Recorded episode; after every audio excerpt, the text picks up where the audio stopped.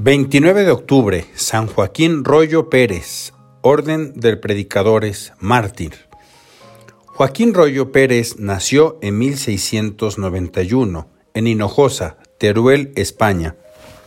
Cursó sus primeros estudios en letras en Cuevas de Almudén, donde vivió un tiempo con sus abuelos. A los 17 años se trasladó a Valencia para seguir sus estudios. El trato frecuente con los dominicos le ayudó a descubrir su vocación y de hecho tomó el hábito de la Orden de los Predicadores en el convento de El Pilar. Eran tiempos en los que todos los claustros corrían vientos misioneros, y el joven religioso pronto se vio contagiado por este espíritu. A los 21 años se ofreció como voluntario para ir a Filipinas, pero su ofrecimiento fue solo aceptado en parte, pues fue destinado a China.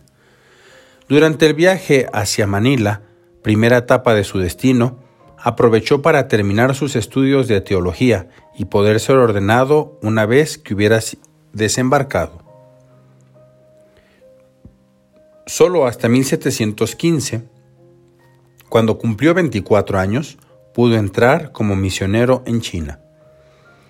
Estudió con mucha dedicación el mandarín, lengua que unida a su gran celo le permitiría ejercer el apostolado y lograr así numerosas conversiones, principalmente en la provincia de Fujian. Trabajó sin descanso durante 30 años. No permitió que las dificultades y el pasar de los años le hicieran perder esa santa ilusión por extender el reino de Cristo a todas las almas que la providencia ponía en su camino. Su predicación suscitó muchas envidias y calumnias. Las persecuciones más virulentas llegaron en 1746, cuando los misioneros fueron acusados de conspiración contra el emperador. A cuatro de ellos lograron arrestarlos enseguida, mientras que el padre Joaquín, por obediencia y para evitar que la persecución contra los cristianos se, recrudeciese, se entregó voluntariamente. Todos fueron conducidos a la cárcel de Fucheu y sometidos a largos interrogatorios. Les acusaron de fetichismo, antropofagia y otros crímenes. Los misioneros nunca perdieron la serenidad e incluso aprovecharon la ocasión para anunciar el Evangelio a sus perseguidores.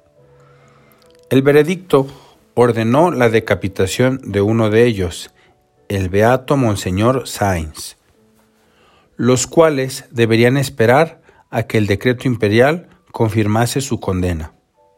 Pronto empezaron a circular rumores de que el emperador había conmutado la pena de muerte por el destierro.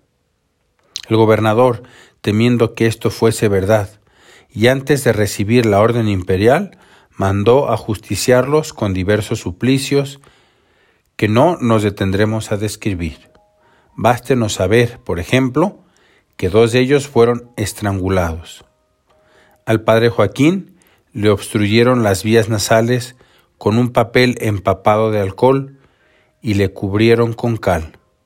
Murió el 28 de octubre de 1748. La vida de este mártir es tan solo un botón de muestra de los muchos que hubo en China durante las persecuciones que acaecieron a lo largo de tres siglos. ¿Cuánto nos ayudan estos testimonios a comprender que el sufrimiento en unión con Cristo es la única fuente de fecundidad para el apostolado? El Papa León XIII lo beatificó el 14 de mayo de 1893 y lo canonizó Juan Pablo II el 1 de octubre del 2000.